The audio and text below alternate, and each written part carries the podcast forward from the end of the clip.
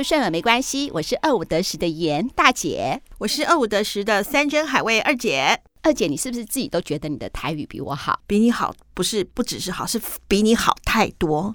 我跟你讲哈，富兰克林投资顾问公司呢，他们又在我们节目有一个置入，那他置入的呢是台语的广告。上一集的话呢，婷婷都还听得懂百分之七十。那你今天你说你那个台语很好，我看你能不能够听得懂全部？没问题啊。富兰克林的投资三国志，为讲做错对老兄弟野心有所封闭，写下酒宴，想要试探到老毕。兄弟，投资基金的人拢知影资产配置。但是你刚知影做好配置的美角哦，市场的波动时好时坏，因此伫咧投资的时阵，要想办法稳中求胜。核心卫星配置法就是真好的方法哦。是安怎讲？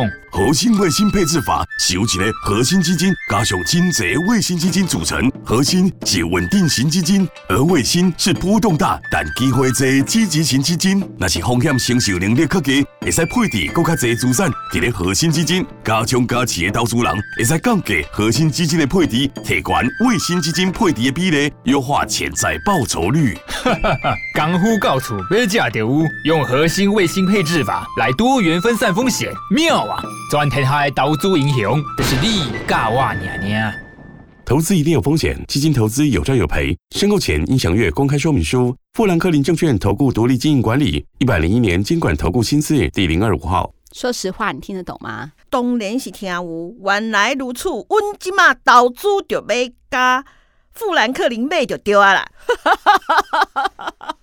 你真的很厉害哎！不然就是啊，随便挑几个台词，你能够念得出来吧？随便啊，我可以啊。好，随便挑几句。好，起停波动时好时坏，因因此，我想想看，你前面的找简单的没关系，我会让你过关。你说那个曹操、刘玄德这个我，我我就不太会讲、啊。没关系啊，你挑一句你会讲的嘛。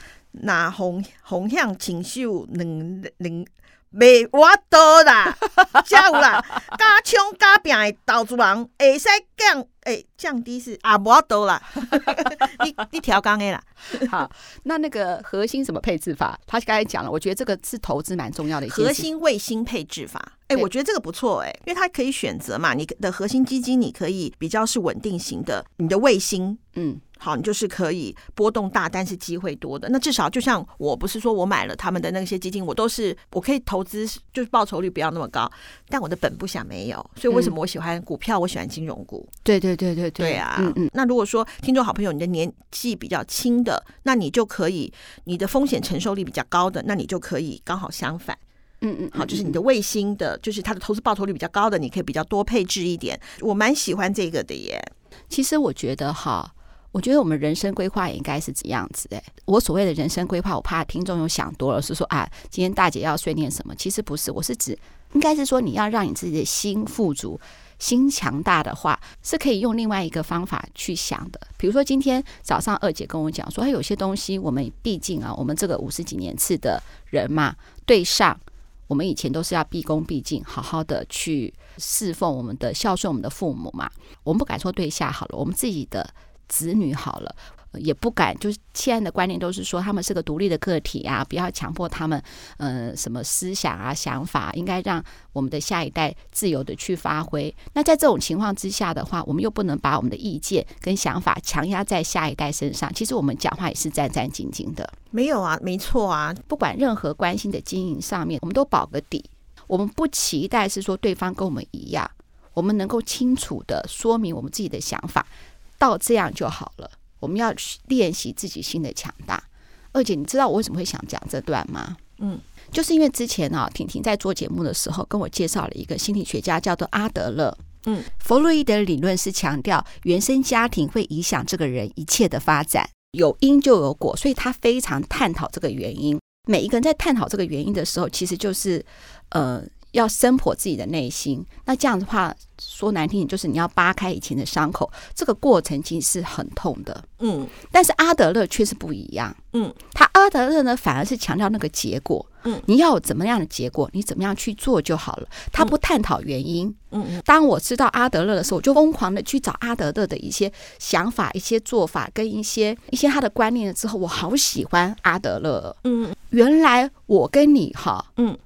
从以前到现在，我们受了这么多的伤，我们依然可以往前走的最大的原因是什么？你知道吗？因为我们是阿德勒降生，不是阿德勒降生，他是因为想要得到这个结果，所以拼命想怎么做得到的方法，就是我们说我们从来没有得到，何谈失去？嗯嗯嗯嗯，有些人可能天生就有很好的爸妈，然后呢又很有钱，然后他又碰到一个呃真命天子，或他接受的工作，人生胜利组啦，对他什么都是好的。可是我们什么都没有，我们从以前到现在都很辛苦。所以说，当我们去做这件事情的时候，我们就会说，我本来就是零嘛。我做了以后，假设还是零的话，那也不过是零而已啊。我们不会因为我们付出的过程而感到痛苦，反而我们去努力的付出，自然而然就会有这个结果。嗯，所以阿德勒说呢，嗯，人基本上是所有动物里面最辛苦的。呃，看到这里之后，觉得什么意思？他说：“你看哦，假设一个狮子好了，他只要去呃抢到食物，把自己喂饱，是不是就可以存活下来？”嗯。他不需要经营狮子与狮子的关系吗？对，所以他觉得人生最大的痛苦来自于人际关系。什么意思？嗯、就是你跟父母的关系，你跟配偶的关系，你跟小孩的关系。对，那人为什么会感到寂寞呢？因为你没有伴。对，因为呢，我们是希望给予哦，我们还希望给予哦，给予之中得到收获。嗯，所以他先厘清是说啊，我们人的需求是什么？嗯，我们本来就有这样子的，所以你会期待一个结果嘛？对啊，就是你要得到嘛，你要付出，你一定要付出哦，希望对方有回应我们，对，还要有回应嘛，所以这个过程是痛苦的。当然，他的理论实在是太多了，我先举这个一个，也跟我们听众、我们的真爱分享一个概念。我跟二姐为什么可以就是这样子往下走？因为我们都觉得自己本来就不会有什么人喜欢我。所以我跟人家打招呼的时候，他不反应是正常的。因为我就不是那种看起来很讨喜的人啊，虽然其实二姐是啦，没有没有没有没有。好，我跟二姐都说嘛，我们我们都有脸部低张的问题，所以人家第一次看到我们还觉得我们凶凶的，对，脸很臭，对，这样，所以我们也习惯这样子，呃，打招呼，人家不见得有很好的回应。如果说有人跟我们回应，我们怎么样？很开心，很高兴，我们还是会跟别人打招呼，别人没有任何反应，我们认为是正常的。如果别人有反应的话，就觉得赚到了。我们是这样的人生观，一路一路的往下走。那阿德勒也是这样子，所以人与人之间来自于很大的压力，所以你应该看的是结果。即使你有不好的经验，不好的经验，他说一定会影响你，但是你改变的话，你就会得到不一样的结果。所以阿德勒是是鼓励大家去改变的。嗯，他大概举了很多很多的例子，有一个人就是，他就一直都想要自杀。嗯，但是他没有自杀的原因是代表是说，他认为他不应该要自杀。嗯，这个就是说他有做法了。嗯，为了让他能够克服这个忧郁，他是真的是生病喽。然后他做了很多很多的做法。阿德勒是觉得这样子是值得鼓励。对，嗯。这也是我跟二姐要鼓励大家的人生观。我想哈，跟我们的真爱就是很真心的讲。最近因为年底啦，其实大姐也负能量爆发，半夜三更呢，弄了老半天，音质不如预期。我觉得说怎么会这样呢？我已经买了这么好的麦克风，为什么我家里到底出了什么状况？为什么我的音质还是这么差？婷婷哈，她在日本京都住了一个非常狭窄的房子，反而呢，她的声音就不会有那个回响了。可是我还是觉得非常非常的挫折。好，那这个时候呢，即使有这样子的一个不好的结果，我就跟录音师沟通说，可不可以让我深夜录音？我已经可以自控自录了，或是怎么怎么样，我去努力改变，而忘记我前面不好的经验。那讲了这么多呢，我就是要跟大家讲，我们收到一封信，我好感动，好感动。哎，还没开始，我又有点点哽咽了，因为我们收到一个自称是我们真爱时期的来信。他是我们的真爱时期，然后他跟我们讲了他的故事。其实每每每每我都有很大的感触。那这封信呢，我们会分个几段，中间二姐念故事之后，我就会分享一个故事。好，那二姐是不是可以念一下信呢？好啊，大姐、二姐，你们好，我是你们的真爱时期。听节目将近快要十一个月的时间，感谢有你们这个声音节目的存在，让我可以在对人生感到迷茫时，甚至夜深人静，因为听你们的节目。利用你们带上的正能量，喂食着我，给我新的思维以及温暖。甚至在 EP 六十四集看到疑似严肃的标题，听完确实让我捧腹大笑。当时我还曾经在第三季的第十五集有感低潮中。女儿婷婷跟二姐这样直球性的互动，让大姐愿意借由五四三证词中自我并有风度的呼喊虚心受教。觉得婷婷可以这样自我侃侃而谈，让我好羡慕。这是我人生中完全没有机会的原因，可以看标题三。还有婷婷讲到口头禅，我当下好想死哦！竟然是在开心情绪的释放，并且自我呈现，完全不会觉得这个词是负面的。听完我也改观了，告诉自己真的要多听，并且不要设限在这个世界。真心觉得这集超美好。我也常说了这个词，但每次只要在内心中小声说，怕人误会。婷婷能做到自己，真的很替她高兴。她走过低潮期了，因为这样我认识了婷婷的真性情。两位，我有很多的心情点滴，时间缘由很长，由近期的一讲到远期的三，叙事有点复杂，希望你们能够抽个时间再细细读完，谢谢。十七的故事如下：一，当我由全职妈妈又再回到重新职场上时，遇到了低潮。听到有几集讲到职场上被冷暴力以及被小人做手脚，当时完全没想到重回职场的我。也会有这样鲜明的例子在我身上发生，也因为跟老公分隔两地，当做候鸟妈妈，导致我的生活思想时不时会有负面的情绪常常涌入。有时候听到你们分享别人还是自己的生活事情，时期也会常常会很有感触的掉下眼泪来。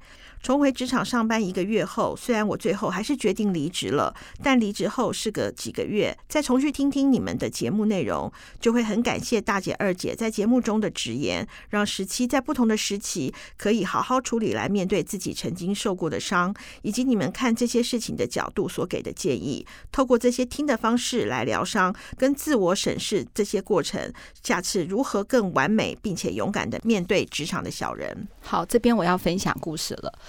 我去星巴克，就我们公司对面的星巴克嘛。那我难得是想说啊，刚才那个开的会好烦，然后我讲话也很累，我心情也想平复一下，我就去对面星巴克。你知道为什么要去对面星巴克喝杯咖啡吗？你想转换一下情绪。除此之外，我要支持星巴克，仅仅是一个什么原因？不是星巴克给我们植入，是二姐的儿子那个时候还在嘉义，在星巴克打工。对，人生都是这样子，我会找一个理由，然后想要一举数得。嗯，我支持呢，就是还在那个家里打工那个二姐的儿子，然后默默的说：“哎，星巴克业绩好，然后他的未来呢也可以很好。”我看到一对母子，嗯嗯，妈妈其实大概就跟我差不多年纪大，搞不好年纪还比我小一点。那他的带的儿子呢，大概就是应该是十七八岁吧，嗯。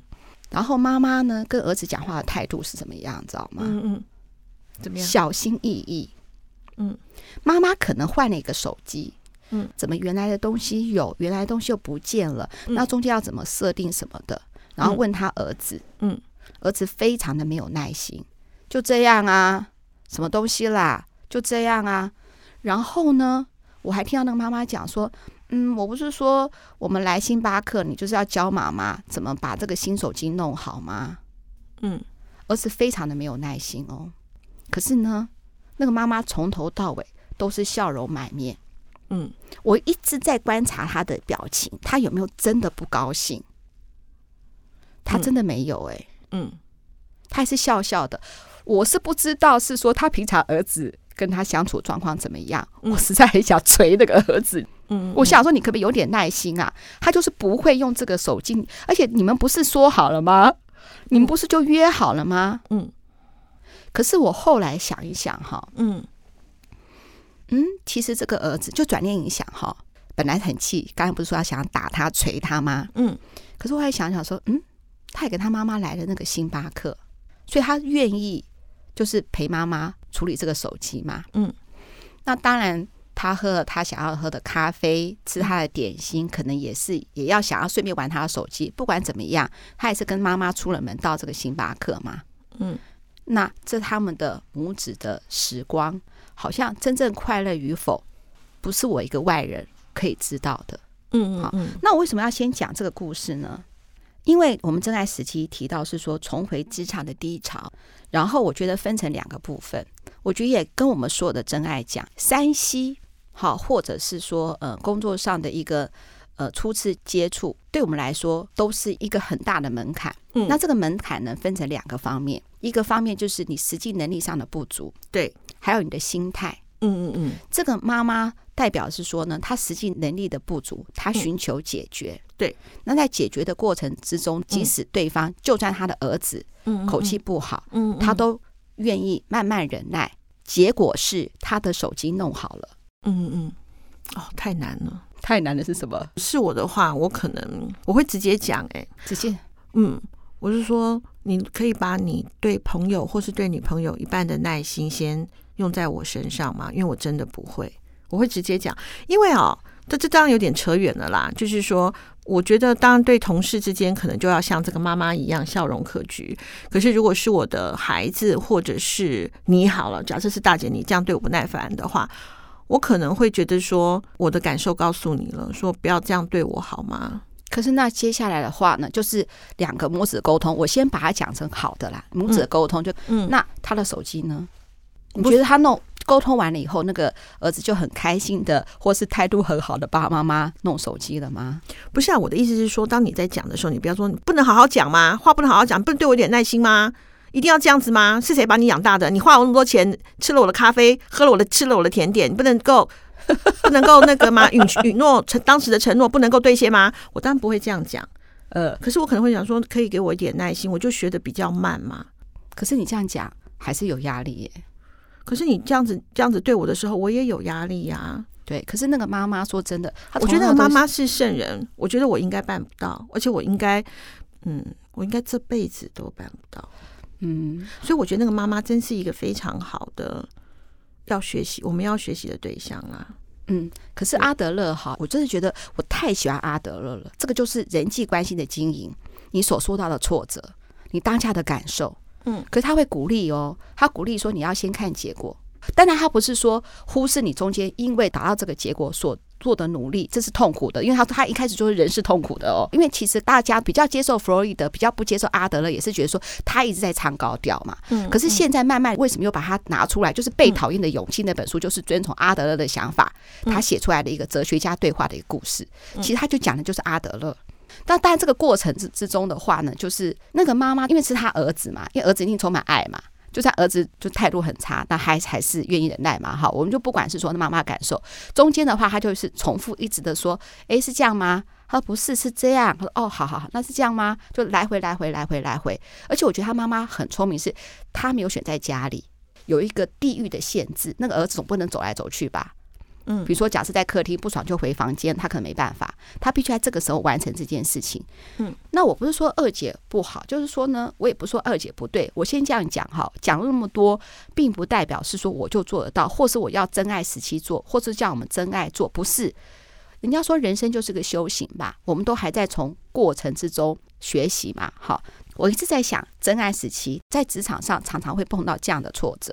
甚至连那个婷婷呢，在日本最近要带两个外国人研究生，有的时候都会都会想说，我以前有这么笨吗？连用吸管吸那个什么烧杯之间的滴管呐，对，滴管嘛，要吸的时候都要告诉他说，是不是可以把烧杯斜一点，这样能够吸比较多。嗯，然后这个都要教吧。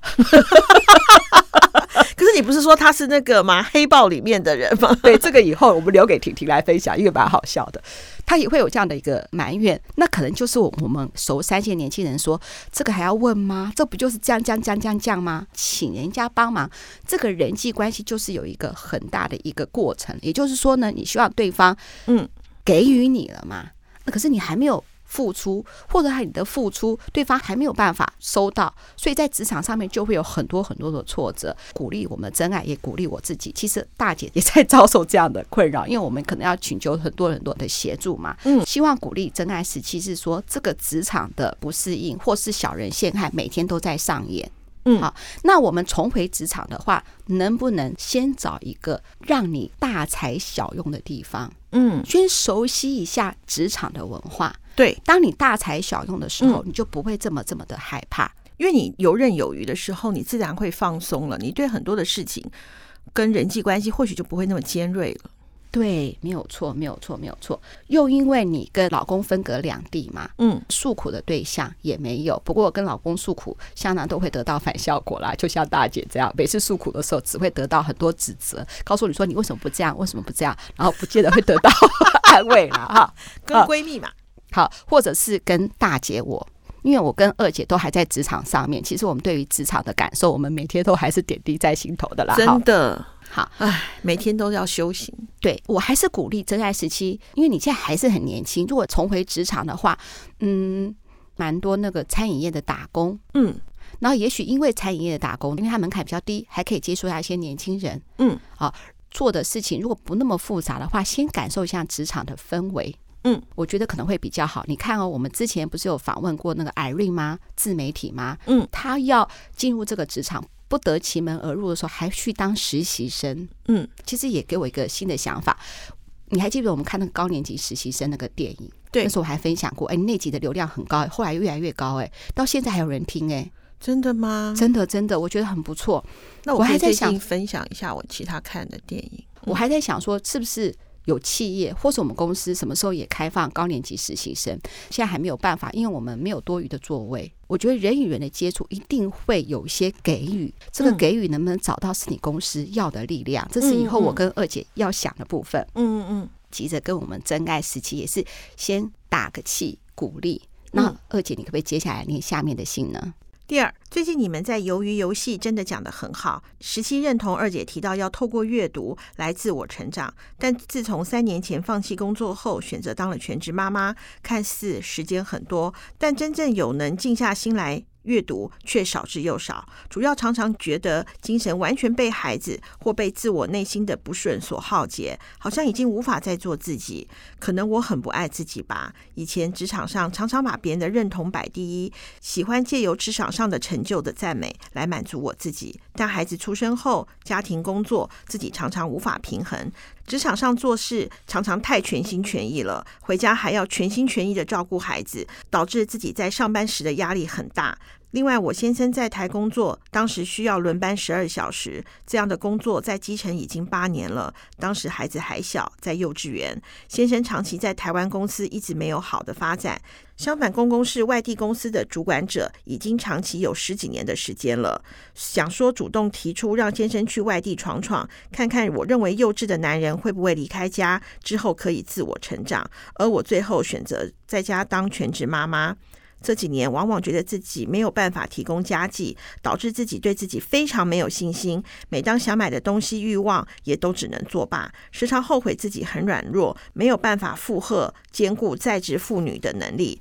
再加上自己本身思想又比较负面，一直觉得先生对我照顾不够，所以夫妻常常视讯就是吵架，甚至想离婚算了。疫情爆发前一年有大吵过，连双方父母都来劝和，我好痛苦。我觉得双方就是个性思想差异太大，价值观不同，一直要十七更成熟、更明了。顾好大局，而先生让我感觉长不大。一直以来，他自己就能够做自己，好像也完全不知道这个婚姻出了问题。几个月后，遇见了疫情大爆发，我还是对他的表现耿耿于怀。不跟他当面视讯也快半年了，他也可以这样无视于我内心的气愤，没有正面关心我，而只跟孩子视讯。或许这十年来，我的个性一直很急，常常就是被认定脾气最大的那个人。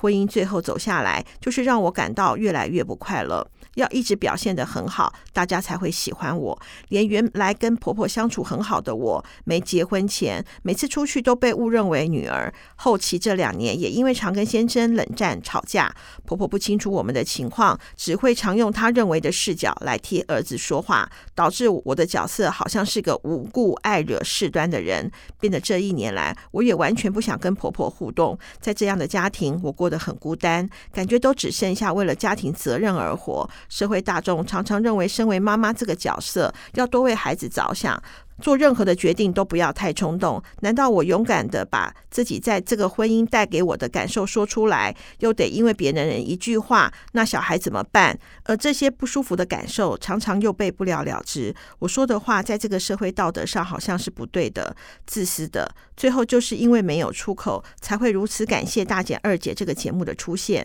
我是个很积极的女性，整个颓废到不敢用脑袋去思考的生活快一年了。主要时期怕意识到自我是是有多孤单，如同个行尸走肉一般的生活，我只能靠听的，就好像有两个关心我的人在鼓励我、支持我，告诉我自己没有错。这跟阅读带给人心境的感受真的有差别。或许孤单太久的缘故吧。我也不可思议，用听的节目带给我的力量，真的有拯救到我。虽然我不是基督徒，但我听到你们的节目，真的常常感同身受的狂掉眼泪，以及我常常感受到大姐每集的哽咽，又得小心着压抑着。你知道我听到这里的时候，我真的很舍不得哎，我真的很想抱他。他一直不停的批判自己，从头到尾都一直责备自己，自己那个不足，那个那个不行，我不应该怎么样，我应该要怎么做。我真的很舍不得他哎，所以我真的就忍不住，我赶快就回他一封信，我要把这封信念给真爱时期，还有我们的所有的真爱听。我上面写哈，就是第二真爱时期，我是二五得四的大姐，上周四收到你的来信，我一直想要怎么先回你的信，你的想法有过去的影子，千言万语，我不知道从哪里开始。但是我想先跟你说，不要用冷战来期待对方会检讨，因为冷战是一把双面刃。以前的我认为自己做了那么多，对方什么都没做还不能体谅，如今还要我主动沟通，真的是太委屈我了。但是现在五十五岁的我会说，沟通两个字是大学问。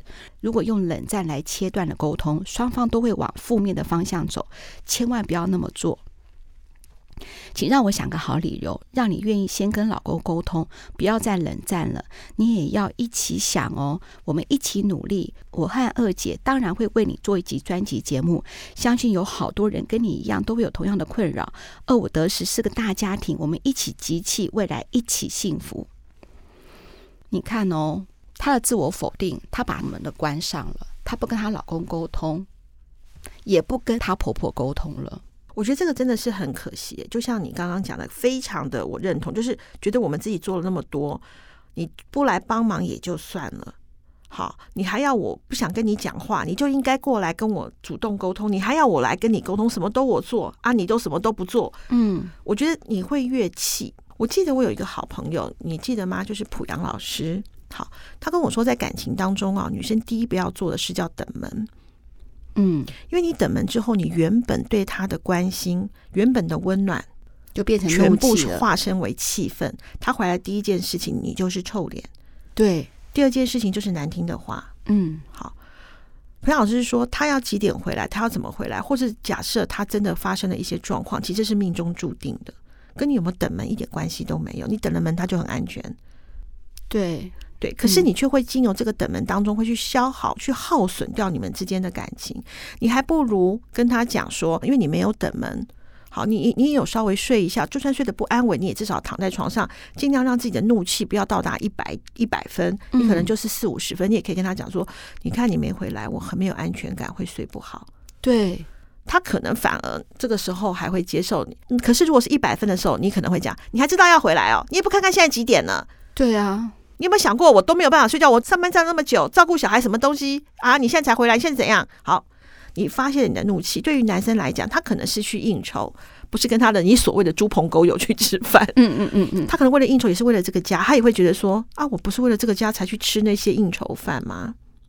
其实有时候的应酬饭，其实吃起来其实是很烦的，因为你如果你刚好你的职位又是比较小的，就是那种细汉的，你还要倒酒。夹菜，说一些言不及义的话。那当然，如果是跟朋友吃饭喝酒，那当然是另当别论。就是说，他也可能有满肚子的一个怒，一个怨言。那再加上你的那个，其实两个就吵架了嘛。所以就是他不建议等门。嗯、那第二个呢，我觉得大姐说的非常的对。真爱时期，我真想跟你说，不要冷战。其实你也不需要讲理由，你信早跟你自己讲，我大人有大量。但这句话不要讲出来哈。我原谅你的无知。我原谅你的幼稚，我释放你的压力，所以我来拯救你。嗯，那我就施舍你，我给你一个笑脸，我跟你讲两句话好了。嗯、你跟你自己讲完之后，有一点开心之后，你再去跟他试训，跟他讲说，我们也这么久没有我你你你前面也不要讲说，我们也这么久没试训了。好了，那现在来讲一下，你也不需要他在跟孩子试训的时候，你觉得他不会问问说啊，妈妈在干嘛吗？或者是什么？他可能会讲。你可能刚好没听到，这是第一个。第二个，他干嘛跟小孩视讯？小孩视讯的时候，你一定在嘛？他也是知道说，哦妈，你在在这个家里，他会不知道吗？他也会从跟孩子视讯当中取得跟你之间关系的一个安全感嘛？那下次他在视讯的时候，他可能是在远方或者是在别的乡镇，那你孩子在跟他视讯的时候，你也可以头这样凑过来说，哎，你知道吗？那个假设，哎，小宝这次那个联络簿写的很棒，哎，你要不要赶快跟爸爸讲？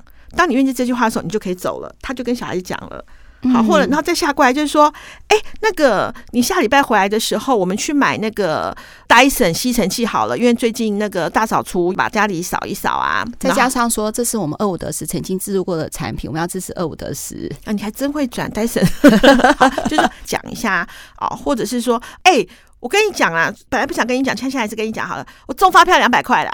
嗯嗯，类似像这样，就是你只要愿意开口，一旦。破了这个冰，我觉得就好了。那之后，当你想冷战的时候，你就想想，我就是耶稣，我愿意原谅你。你看哦，你的来信也会带动我的情绪。我刚才就是想要难过，嗯、想要哭。嗯二姐就是用另外一个方式来回答你，因为我觉得哈，你就心疼他嘛，心疼他。我觉得男人跟女人的那个价值观永远不可能会一样。我跟你讲，虽然我说要找一个价值观一样的男人嫁，嗯、但是这种人真的是非常非常难找。我觉得男生基本上这些男人基本上第一个少根筋之外，他就生长在火星，真的，他不是地球上的生物。所以他当你发现他心灵相通的是，他刚好降临，可他跟你相通完之后，他就飞回火星了，所以就会觉得说。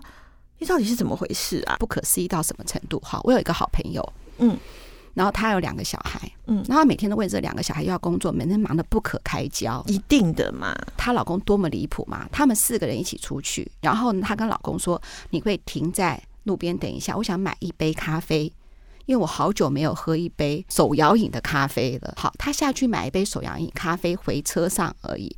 哦，那个手摇饮的咖啡呢，是在。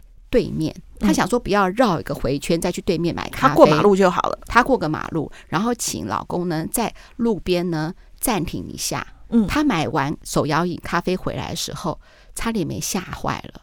车子没有熄火，一个五岁跟一个三岁的小孩在车子里面，老公不见了。老公去哪了？是不是很奇怪？对不对？对，太火大了。后来老公回来了，他说：“你去哪里了？”嗯，他说：“我去上厕所。”你去上厕所？你很急吗？他说没有很急啊，那你没有很急，为什么不等我呢？他说呢，我就是故意要你去对面买手摇饮的时候，我去上厕所。他觉得他这样可以节省时间，那他就去买手摇饮，顺便上厕所就好了。他在车上顾小孩啊。重点是说，他觉得说逻辑，你懂我意思吗？当然，因为我自己有肠躁症嘛，有的时候你也知道，我每次罚单为什么有的时候就乱停车，就是因为我要拉肚子。他不是拉肚子，对，所以我就觉得说，如果你不是的话，那你就走过去对面，他在车上等你去买手摇饮，完了之后不是要等咖啡冲泡吗？嗯，你顺便上厕所就好啦，也是同时啊，对呀、啊，所以真爱时期一定会跟她老公不停的这样的沟通，真的可以想象吗？一个男人，不不是一个男人，应该是说一台车没有熄火，一个五岁，一个三岁，虽然有安全座椅绑着，万一发生事情怎么办？真的。当她我的好朋友跟她老公对吵的时候，老公说：“奇怪了，有那么严重吗？”听到这个更气，每天这样重复的上演呢、欸。唉，你可以想象那种压力跟感受吗？一定。不过我觉得啊，在婚姻当中啊，每个人都会有很多的磕磕绊绊哦。但是我们我觉得，不论是真爱时期，或者是我们其他的真爱，我都要跟大家讲哦。全世界都不爱我们没有关系，我们要先爱自己，真的。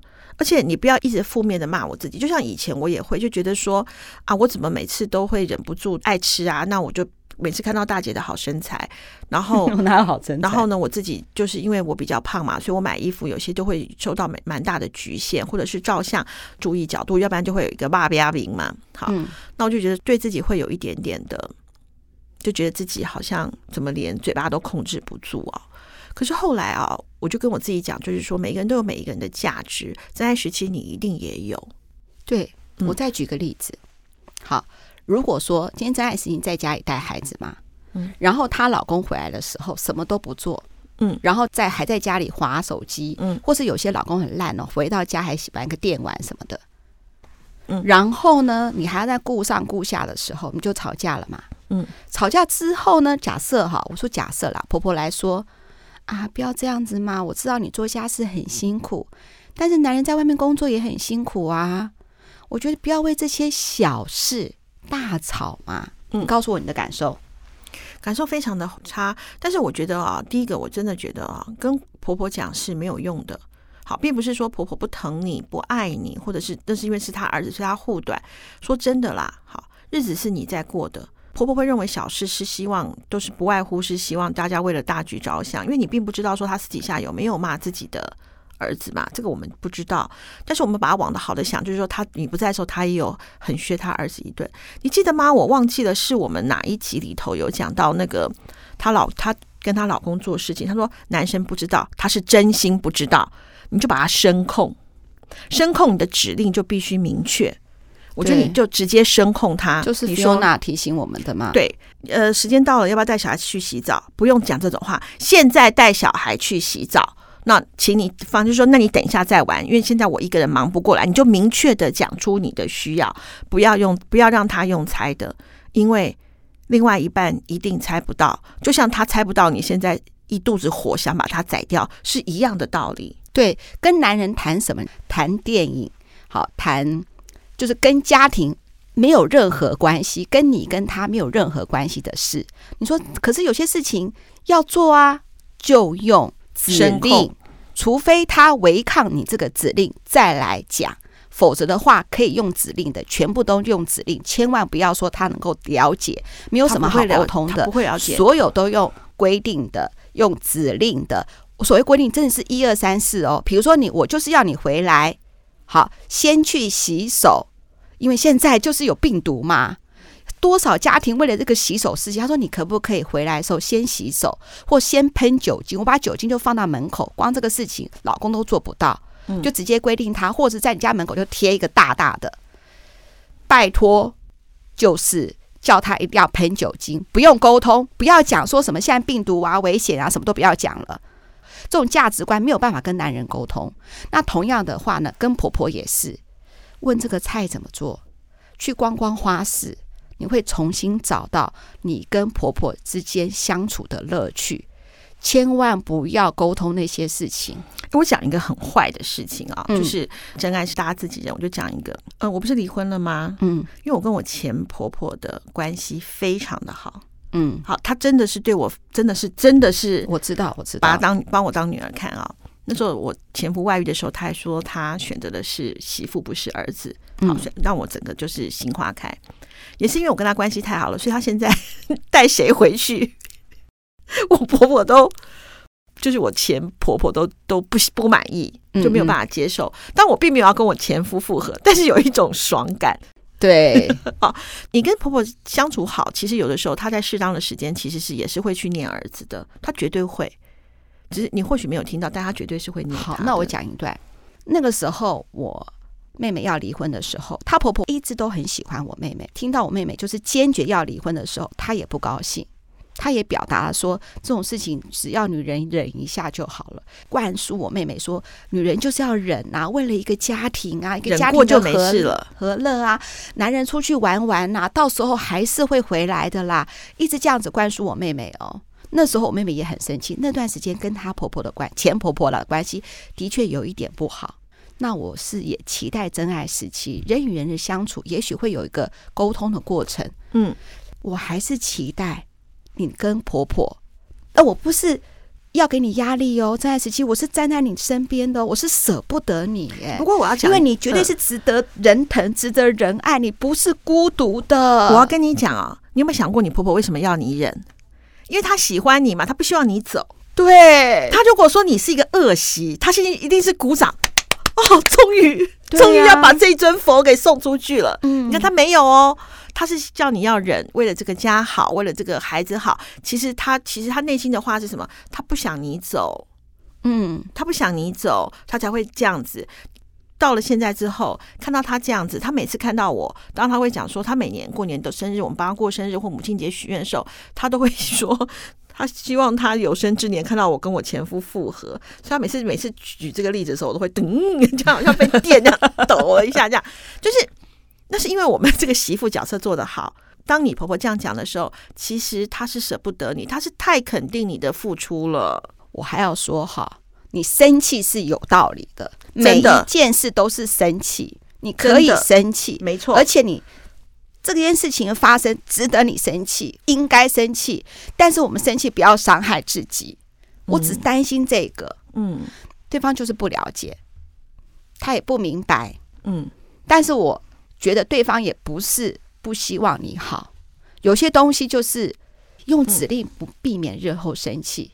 而不是委曲求全，而不是要顺应对方的价值观，因为真爱，你做的每一件事情都是对的，嗯，真的是对的。十七，你做的每一件事情都对的，不要再批判自己，嗯，重视自己的想法，做自己是自私的。你做的是对的事情，没有自私，不要批判自己。其实我急得不得了，你知道吗？暂时期，你如果你是我们的，我忘了是哪一集，你可能只记得那时候我在讲我自己的时候，我必须要工作时间比较长的时候，我就觉得我好像对我的孩子。照顾的时间比较短，那时候我就很着急，也不知道该怎么办。我那时候就觉得自己不是一个尽责的妈妈，所以我就告诉了大姐。大姐就跟我讲说：“那你要种植，不是重量。你跟他在一起二十四小时，然后你哭丧着脸，然后家里又很穷，不知道怎么办，那不是更惨吗？你现在好专心的上班，好好的赚钱，回来的时候让你的孩子看到一个正向阳光的妈妈，跟妈妈在一起的每一天都很快乐。就是你呢，同样的，你也要让自己。”去过你想要跟你孩子在一起的时候，不论说你去放松一下啊，或者是说你去做什么样的事情，尤其是全职妈妈，我真的要讲，全职妈妈真是太了不起了。他们不停的给予，得到的实在是太少了。对，而且你太少太少了。我们那天昨天我们的好朋友才在讲说，他找那个钟点一个礼拜。来家里多少多少钱？只是打扫，嗯，没有什么三餐煮饭干嘛？三万多块，哎，对啊，我们还想说，哇，三万多块。他说没有办法，因为他也是工作很忙，所以他要有有一个人来打扫啊，只是做打扫。再强调，没有煮饭菜哦，没有没有那个。可是你想想看，一个全职的家庭主妇，她从眼睛睁开上班，一直到她睡觉，她都在上班呢。对，所以全职妈妈的薪水太低了，有人。估过一个月至少要十几万，真的啊，真的，我觉得十几万的工作要我做，我都觉得很害怕。哎，对啊，你看我现在只不过整理一个冬衣，那个在我家走廊上，呃，在我家客厅的走道上面的那三个柜子，我到现在还没收。我每次都抱着愧疚的心情绕过那个柜子，然后跟我儿子讲说：“妈妈会弄的，再拜托，在妈妈这几天比较忙。”你想想看，你是。二十四小时不是除了睡觉之外，你都在上班呢？对啊，好好辛苦哦，太累太累了。我觉得十七你有成就，家庭就是你的成就，嗯、没错。我大姐要给十七盖一个印章，就是你好棒棒的印章。你在我心里头已经盖上印章，你真的好棒棒，真的。而且啊，其实啊，我当这个我没有任何贬义啊，就是说，呃，十七，如果说你的。家庭收纳整理的功夫很强的话，现在你知道这个这个叫什么？家庭收纳师有多夯吗？我告诉你，这是软实力的输出，会带进国家的进步。嗯，你知道日本？我那天看到一个报道，如果找到的话，我一定要分享到我们的粉砖，嗯，告诉你们确有实力。你知道日本有个输出就是家事收纳，家事收纳，他的家事妇的训练，居然可以为日本带来多少的外汇？想不到吧？你知道日本都很会家事收纳，怎么样友善利用空间？真的，真的啊！你看到像我那时候，我我还在问我的那个姐妹说：“天哪，我我现在在那我因为我我现在是租的房子嘛，那我不我不打算再做任何的扩编，因为我我希望我在五年之内我要买房子嘛。”嗯。我到底要把什么东西把它收纳，至少看起来是整齐一点的。嗯，我光在那边折衣服，我还在网络上看哦，原来要 T 恤要这样竖起来折，你不能这样平躺的，要你每一次拿都等于每一次弄乱一次。嗯，好，那个可是问题是没有人实做，你知道吗？看的时候就觉得哎，好像不太对。后来我才知道说有人哦，你你请他来收纳，哦，他帮你收纳三个小时。很贵哎、嗯。对啊，十七，你如果说经过你看十年来的家庭主妇的训练，你找官场说家庭专业收纳三小时收费一千五百元，我告诉你都会有人找你。对，什么没有自己对家里没有贡献？你没有贡献，你的小孩可以快乐长大，你老公可以无后顾之忧的去上十二个小时的班。对呀、啊，对不对？我觉得十七啊，我跟你讲，我还是鼓励你哦，就是重回职场。为什么我会鼓励你重回职场？因为我觉得你想回职场。那职场的工作的话，你都可以再来信。你的专长是什么？或者你想做的是什么？诶，有的时候是我现在还没有这个专长，我有没有可能去培养这个能力？嗯，去做这个工作呢？我觉得绝对可以。我跟二姐还想要为你做一期节目。我们这个信分成三段，第三段我们还没讲，但是十七。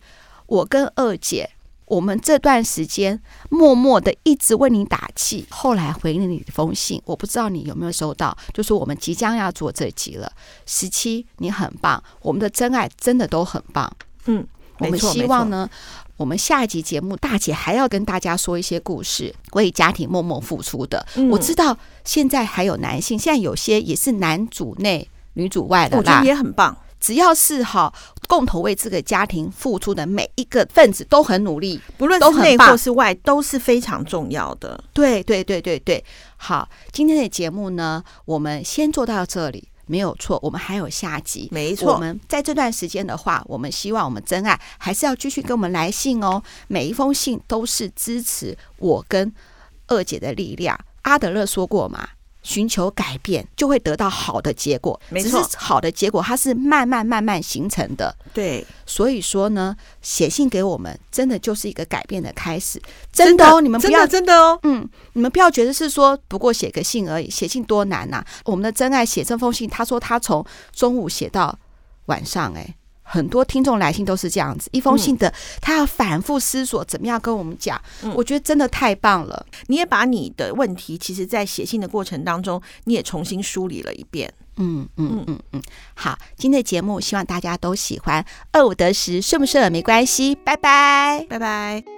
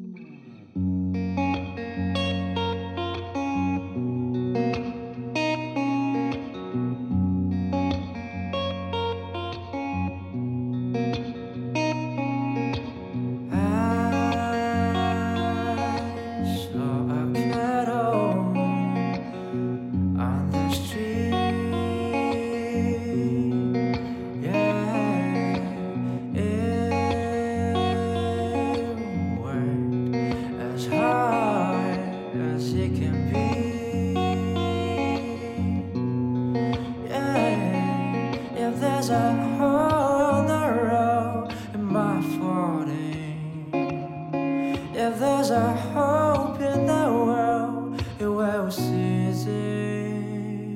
So I